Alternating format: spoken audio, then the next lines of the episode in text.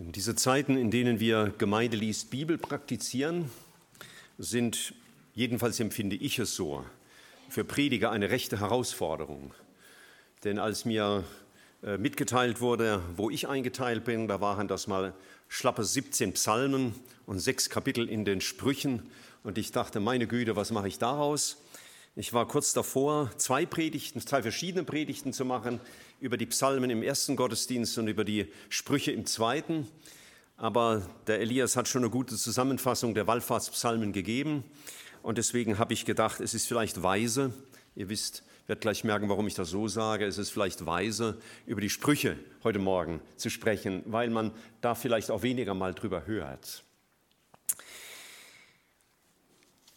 Als ich diese sechs Kapitel las über die Sprüche, und ihr könnt schon mal das Buch aufschlagen, habe ich nochmal das ganze Buch so ein bisschen durchgescannt, wie man so sagt, und festgestellt, dass über 60 Mal in dem ganzen Buch der Begriff Weisheit oder Weise vorkommt. Und in unserem Abschnitt, also den Versen 12, äh, Kapiteln 12 bis 17, kommen die Worte klug, verständig, weise oder Weisheit über 40 Mal vor.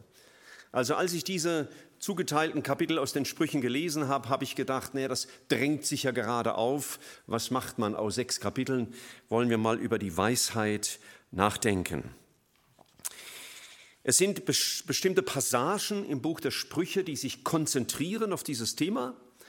Ähm, und das ist einmal das Kapitel 2, aber dann auch das Kapitel 8 und eben unsere Kapitel. Und bevor wir zu unseren Versen kommen oder einigen Versen kommen, aus Kapitel 12 bis 17, möchte ich euch aber ein paar Verse vor Augen führen, die mich ganz besonders beeindruckt haben, und zwar aus dem Kapitel 8. Und ich meine, das sind die bemerkenswertesten Verse überhaupt, wenn man das so abstufen darf, ähm, über die Weisheit. Ähm, und wir sehen schon ab Vers 1, dass es um die Weisheit geht in diesem Kapitel. Und dann fielen mir Sätze auf wie Kapitel 8, Vers 12. Dort heißt es, ich, die Weisheit, wohne bei der Klugheit und ich weiß, guten Rat zu geben. Das kann jetzt eine Stilform sein äh, der Literatur, dass man die Weisheit so personalisiert. Möglich, aber schauen wir mal weiter. Vers 14. Mein ist beides, Rat und Tat. Das hat mich sehr an Jesaja 9 erinnert, dass uns ein Kind gegeben wird und es ist ein starker Held, ein, ein mächtiger Gott. Mein ist Rat und Tat, ich habe, oder einige übersetzen, ich bin Verstand und habe Macht. Ich bin Verstand. Also auch hier wieder wird die Weisheit personalisiert. Ich lese weiter, Vers 17. Ich liebe die, die mich lieben und die mich suchen, finden mich. Hier wird also eine Aktion der Weisheit genannt. Ich liebe, nämlich jene, die mich suchen. Und dann wird es immer interessanter. Vers 22. Am Anfang seiner Wege, also der Wege Gottes, war ich beim Herrn. Das hat mich sofort erinnert an Johannes 8, Vers 58, wo der Herr Jesus sagt, ehe Abraham wurde, bin ich. Ein Ausdruck, der die Ewigkeit Jesu äh, ausdrückt. Das sehen wir auch im Vers 23. Ich bin von Ewigkeit her eingesetzt. Ich springe weiter in den Vers 27. Als er die Himmel bereitete, war ich dort. Als er den Kreis über die Fläche der Tiefe zog und so weiter, Vers 30, da war ich der Werkmeister bei ihm. Also man sieht immer stärker, je länger der Text geht, es geht hier nicht nur um einen philosophischen Begriff von Weisheit, sondern da scheint doch mehr dahinter zu stecken. Und schließlich Vers 35, wer mich findet, findet das Leben und wird Wohlgefallen vom Herrn erlangen, wer aber an mir sündigt, verletzt seine Seele. Als ich diese Verse so betend überdacht habe, wurde mir deutlich, hier ist nicht nur von dem Begriff der Weisheit die Rede, sondern hier ist tatsächlich von einer Person die Rede. Der Herr Jesus wird es später in Johannes 5 ist uns das überliefert, einmal sagen, die Schriften, und damit meinte er natürlich damals die Schriften des Alten Testaments, die Schriften geben Zeugnis von mir. Und in ihm findet ihr das Leben. Das heißt, wenn wir durch die Bibel schauen, und ich habe mal ein ganz tolles Buch geschenkt bekommen mit eben diesem Titel, die Schriften geben Zeugnis für mir. Da wurde deutlich, dass in jedem Buch der Bibel, also auch ausdrücklich des Alten Testaments, der Herr Jesus zu finden ist. Man muss vielleicht manchmal ein bisschen mehr suchen, weil in den Evangelien ist das sehr offensichtlich, aber überall ist von Jesus die Rede. Und als ich weiter nachdachte, erinnerte ich mich an Kolosser 2, Vers 2 und 3, wo es heißt, dass in Christus alle Schätze der Weisheit und der Erkenntnis verborgen sind. Also in Christus ist Weisheit. Und dann habe ich noch weiter nachgedacht und kam schließlich, und das könnt ihr mal aufschlagen, da lohnt sich vielleicht mal mitzublättern, im ersten Korintherbrief, da hat sich ja der Paulus auch mit dem Thema Weisheit und Jesus als Weisheit auseinandergesetzt.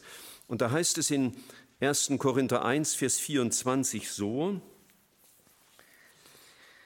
in der zweiten Vershälfte, wir predigen Christus, Gottes Kraft und Gottes Weisheit. Hier wird also ganz offensichtlich, die Weisheit ist nicht einfach nur eine Sammlung von schlauen Sprüchen, es ist nicht nur ein philosophischer Begriff, sondern die Weisheit aus der Sicht Gottes ist Person. Und zwar nur eine. Und das ist unser geliebter Herr Jesus. Das hat mich sehr beschäftigt. Und ich habe dann weiter nachgedacht über den Zusammenhang zwischen Jesus und dass Jesus die Weisheit ist. Und ich kam dann im ersten Konter 1 auf einen für mich sehr bewegenden Gedanken. In Vers 18 steht folgendes: Das Wort vom Kreuz. Und wir haben hier ein Kreuz hängen, symbolisch.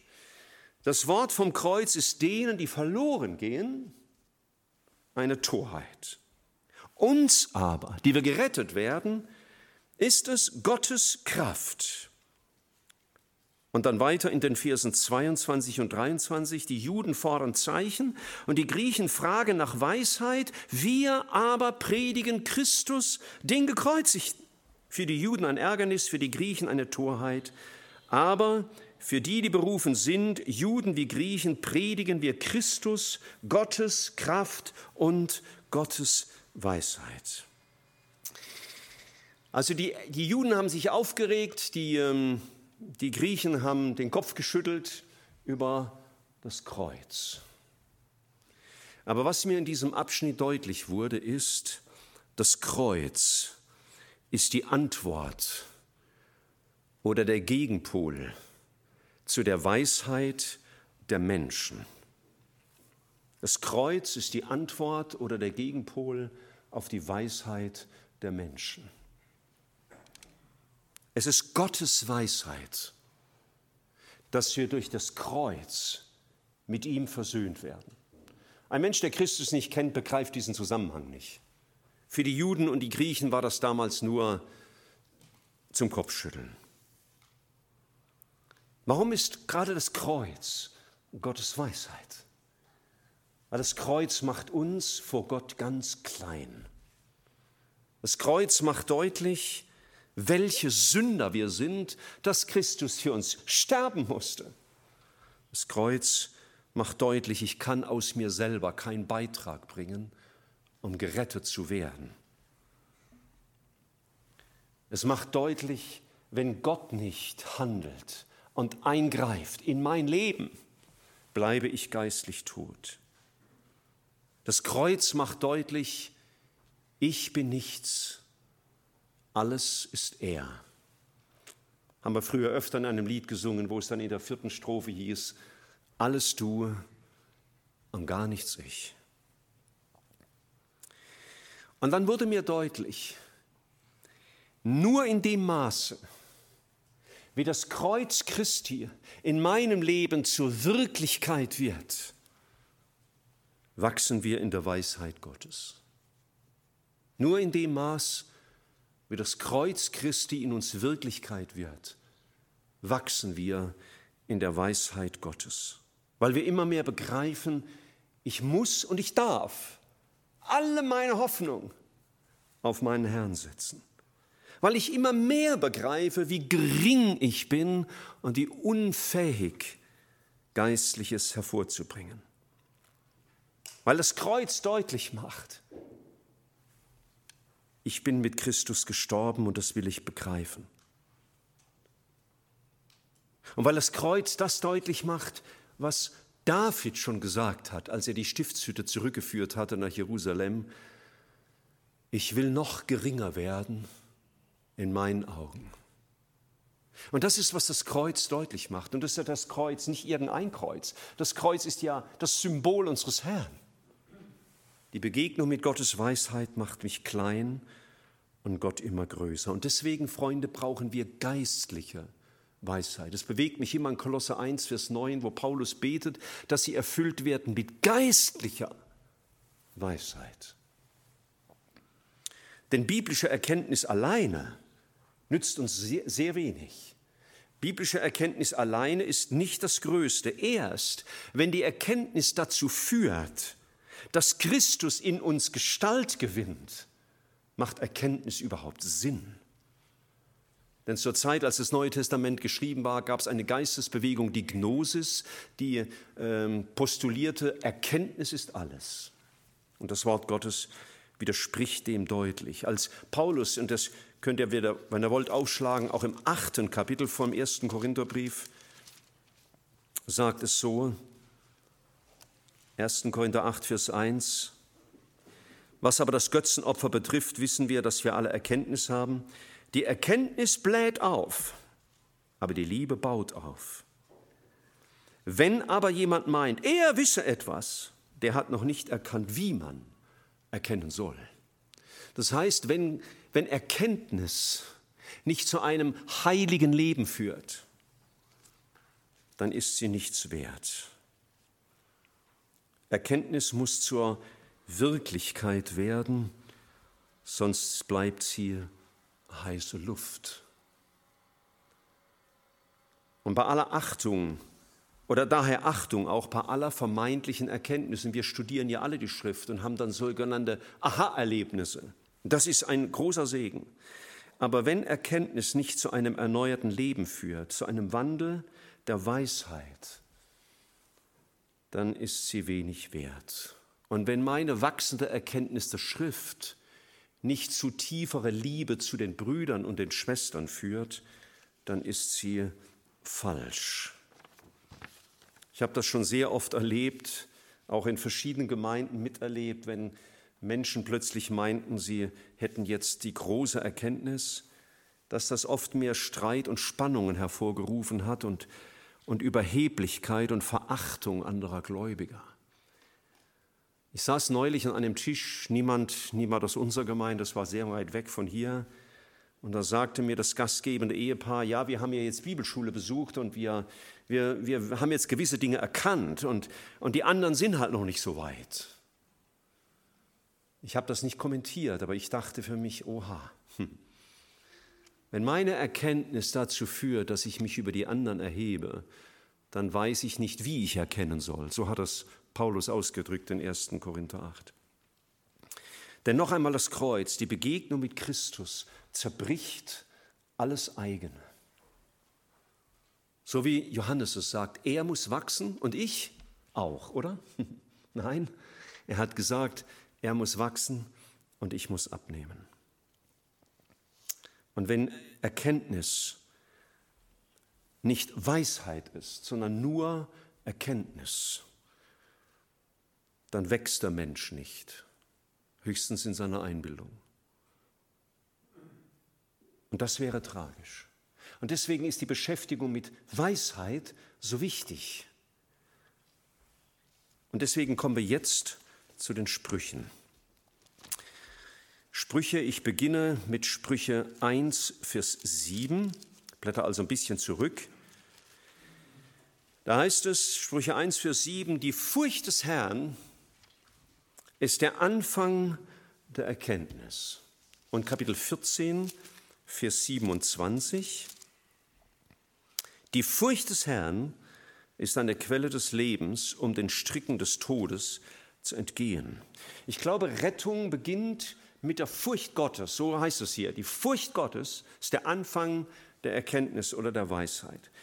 Die, die Furcht, dass ich erkenne, ich bin ein verlorener Sünder, ich habe Gottes Gericht verdient. Und wenn er sich nicht erbarmt über mich, dann bin ich rettungslos verloren vor meinem Gott. Rettung beginnt mit der Furcht Gottes, weil ich begreife, ich selber kann nichts hinzutun. Ich aus mir bin nichts. Aber es gibt einen, der meine einzige Hoffnung ist. Und wenn er sich nicht erbarmt über mich, dann bin ich wirklich verloren. Und das erste Zeichen von echter Weisheit wäre dann, an diesen Herrn zu glauben, an, den, an die Rettung durch Jesus zu glauben. Paulus sagt einmal ähm, im zweiten Timotheusbrief, dass wir weise zur Errettung werden müssen.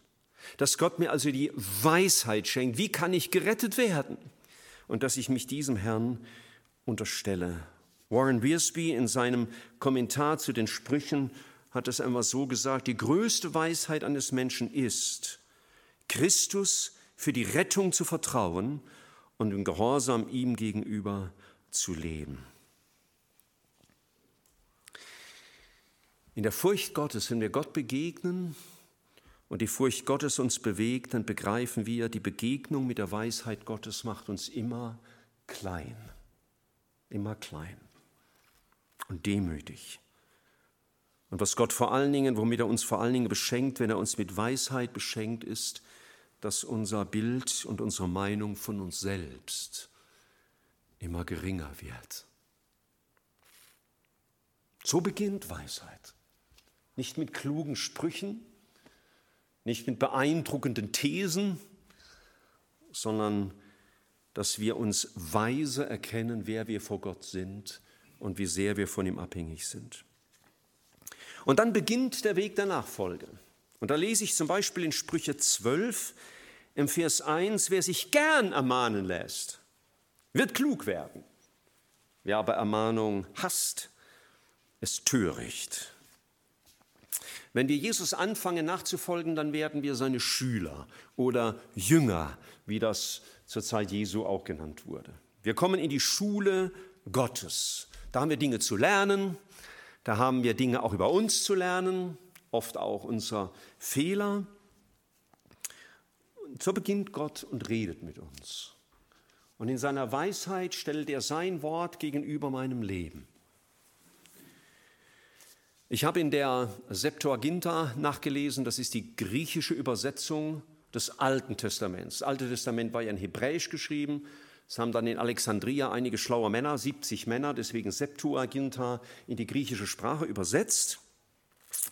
Und da wird das Wort ermahnen mit Paideia übersetzt, also dem Begriff, den wir auch mit Erziehung bezeichnen. Dass Gott uns also lehrt und dass er uns erzieht und prägt, uns auch unsere Fehler zeigt, aber dass das mit seiner ganzen Liebe geschieht für mich persönlich der wichtigste Vers, weil er mich mal sehr berührt hat, aus den Sprüchen ist Kapitel 3, Vers 12. Und da heißt es so, Sprüche 3, Vers 12, denn wen der Herr liebt, den weist er zurecht, und zwar wie ein Vater seinen Sohn, an dem er wohlgefallen hat. Das heißt, die Erziehung Gottes, auch dort, wo er mich zurechtweisen muss, selbst dort, wo er mich züchtigen müsste, geschieht aus Liebe. Und deswegen hat es mich sehr bewegt, als ich dann ebenfalls in der Septuaginta nachgelesen habe, Kapitel 12, Vers 1, der Vers, den wir gerade vor uns haben, wer sich gern ermahnen lässt. Und da steht im Griechischen, der griechischen Übersetzung das Wort Agapeo. Das heißt, dass die kommt von der Agape her, der Liebe Gottes. Das heißt, ich könnte auch übersetzen, dass ich die Ermahnung Gottes, die aus Liebe geschieht, mit Liebe beantworte, aus Liebe auf ihn höre, aus Liebe zu ihm mir sagen lasse. Und durch die Ermahnung Gottes, die ich annehme, weil ich ihm in seiner Weisheit begegne, weil ich ja ihm begegne, meinem Herrn, wächst die Liebe. Das ist großartig. Meine Liebe zu Jesus wächst in dem Maße, wie er eingreift in mein Leben und ich mir von ihm helfen lasse. Und da werde ich kleiner und er immer größer.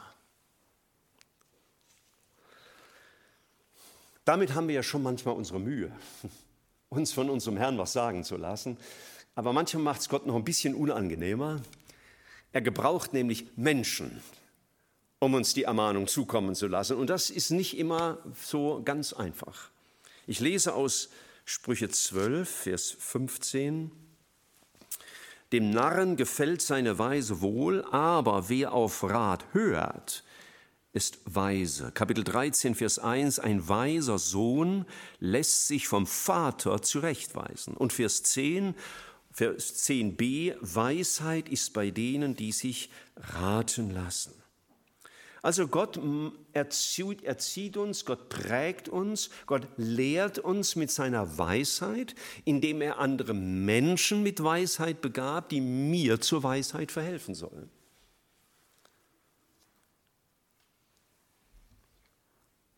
Die Demut vor Gott führt auch immer zur Demut vor Menschen, sonst ist es keine Demut. Wenn ich sage, also von Gott lasse ich mir schon was sagen, aber nicht von dir, dann passt was nicht. Ich kann Gott nicht vorschreiben, wie er mir Begegnung schenkt mit ihm, der die Weisheit ist. In Jakobus 3 ist auch über die Weisheit Gottes die Rede und da heißt es einmal so schön in der in der alten Luther-Übersetzung und auch in anderen Übersetzungen, die Weisheit von oben lässt sich sagen. Als ich meinen Dienst begann als Prediger, hat mir mein Vorgänger, ähm, äh, er war so der Meister der Nebensätze, äh, einmal einen Rat mitgegeben. Er hat zu mir gesagt, Michael, du wirst es in deinem Dienst erleben, weil der in einer gewissen Öffentlichkeit geschieht, dass sich immer wieder Leute kritisieren und zurechtweisen wollen und dir alles Mögliche sagen. Und ich gebe dir den guten Rat. Nimm alles an.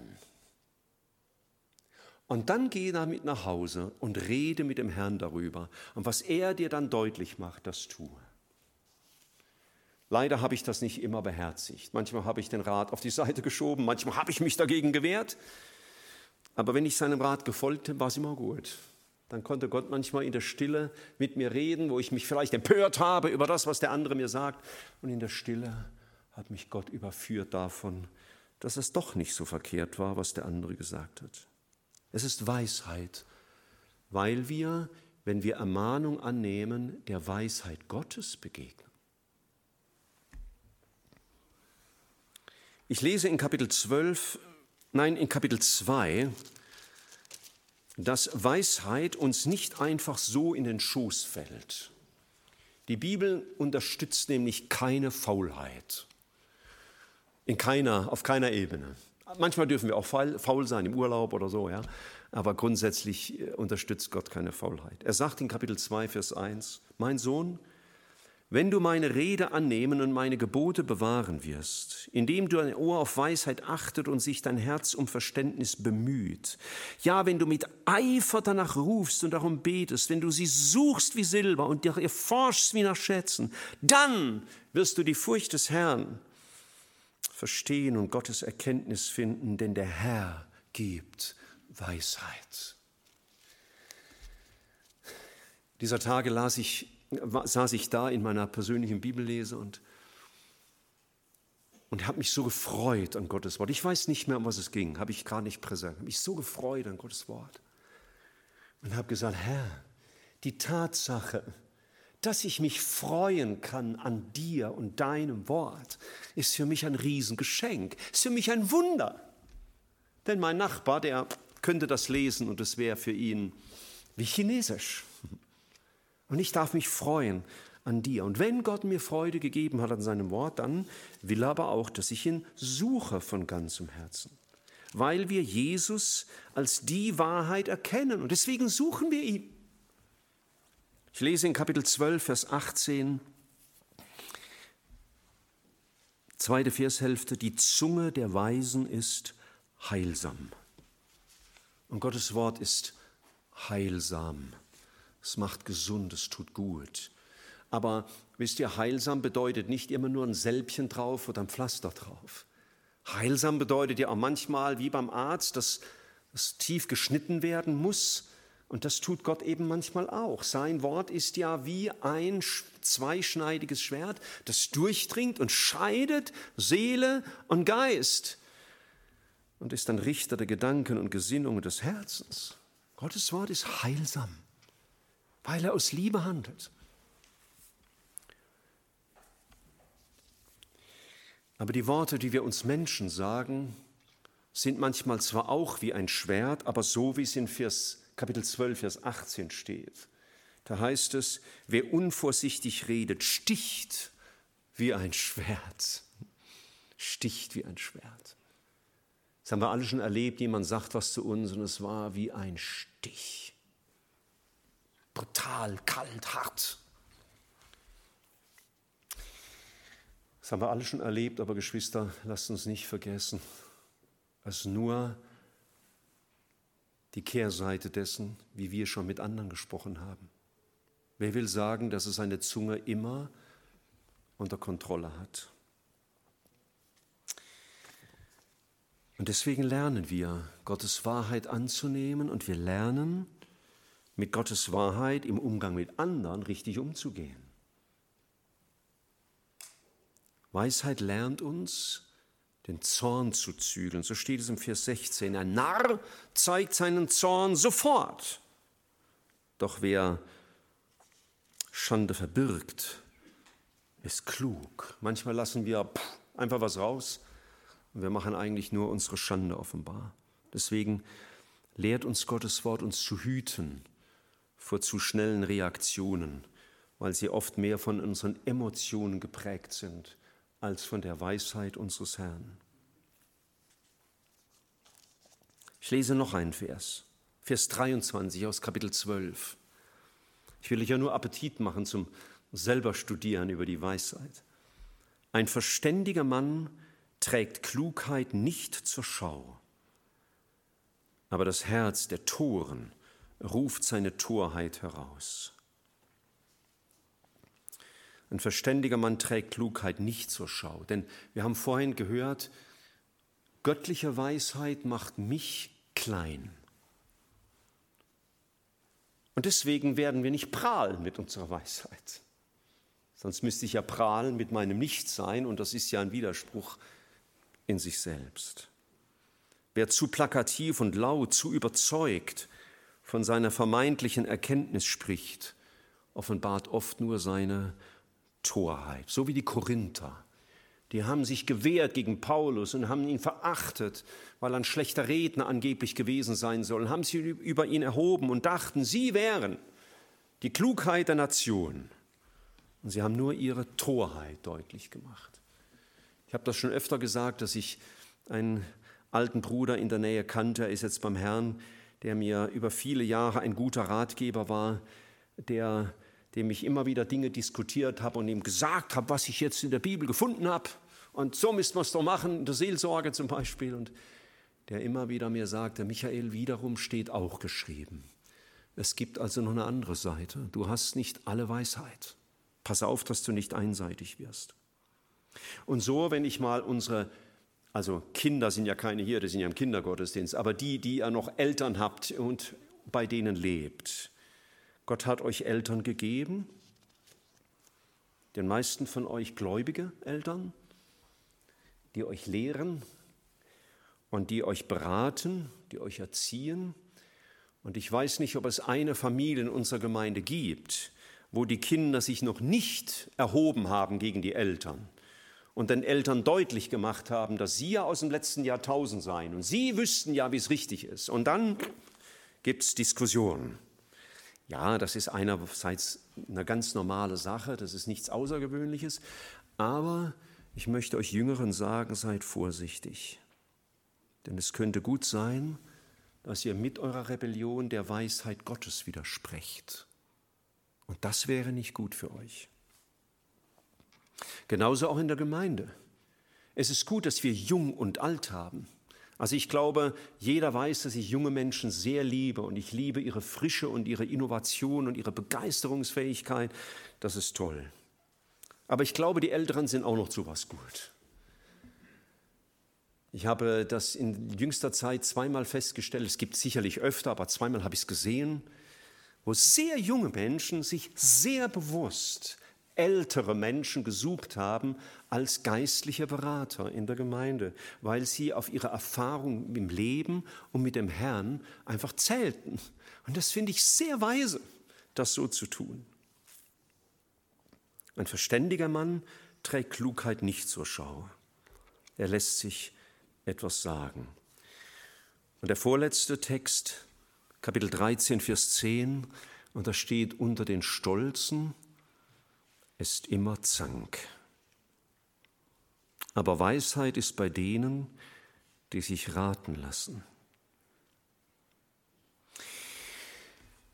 Paulus hat gesagt, wer meint zu erkennen, der muss, der weiß noch nicht, wie man erkennen soll. Das heißt, wenn mein Herz in seiner Haltung nicht Schritt hält mit dem, was Gott deutlich gemacht wird, dann kann es zum Stolz kommen.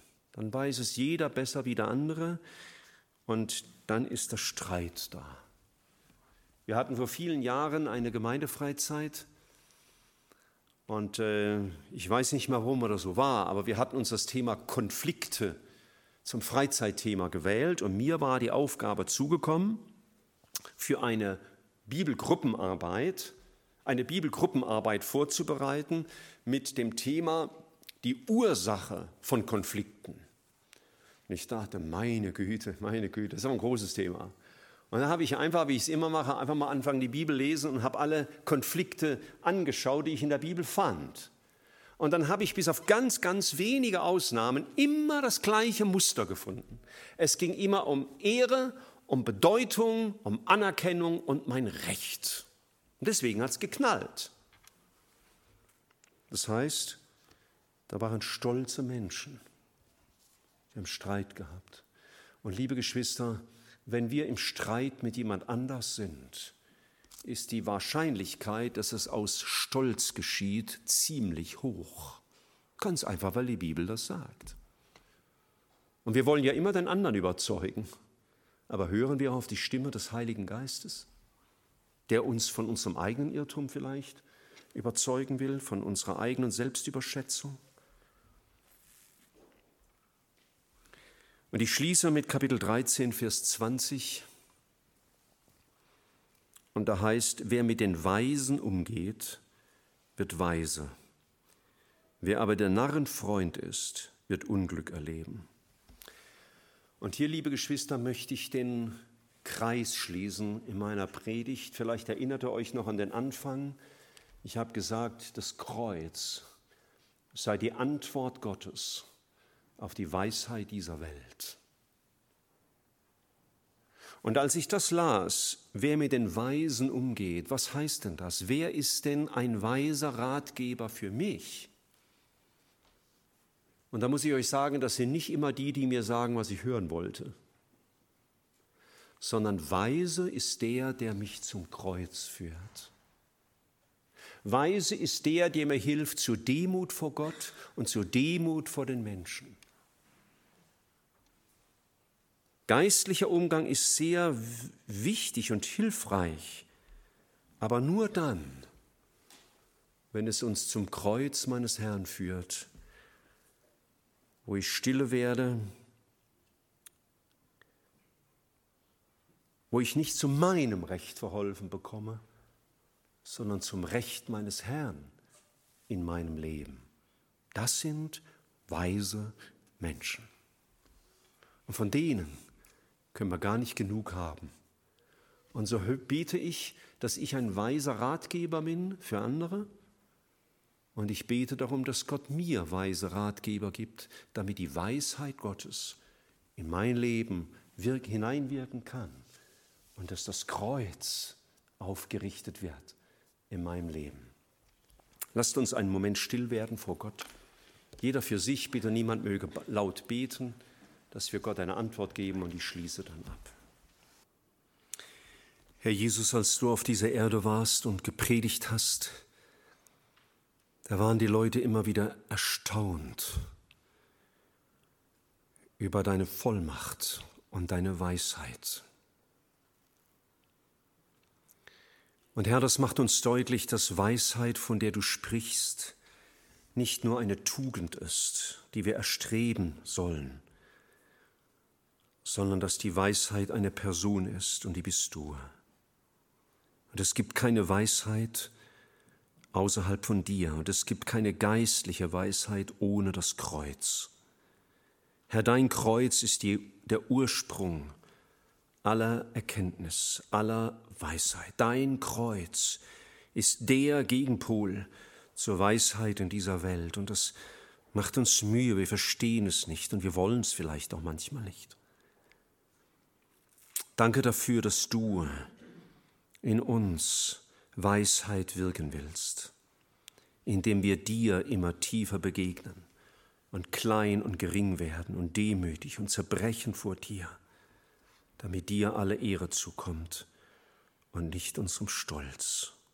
Herr, wir hungern nach geistlicher Erkenntnis, wir möchten wachsen in dir. Wir bitten dich, gib uns noch mehr Sehnsucht nach dir und der Erkenntnis und der Schrift. Aber schenke, Herr, dass es geistliche Erkenntnis sein möge, die geistliche Früchte hervorbringt. Erkenntnis, die uns klein macht von dir und klein macht vor unseren Mitgeschwistern. Bewahre uns vor jedem Stolz, wie ihn die Korinther vor sich hertrugen. Und wie wir es auch in den Sprüchen lesen, sondern lass uns Menschen sein, die in deiner Weisheit reifen. Begegne uns weiter, während wir vielleicht in den kommenden Tagen darüber nachdenken. Und wir danken dir für deine große Treue und deine Geduld. Amen.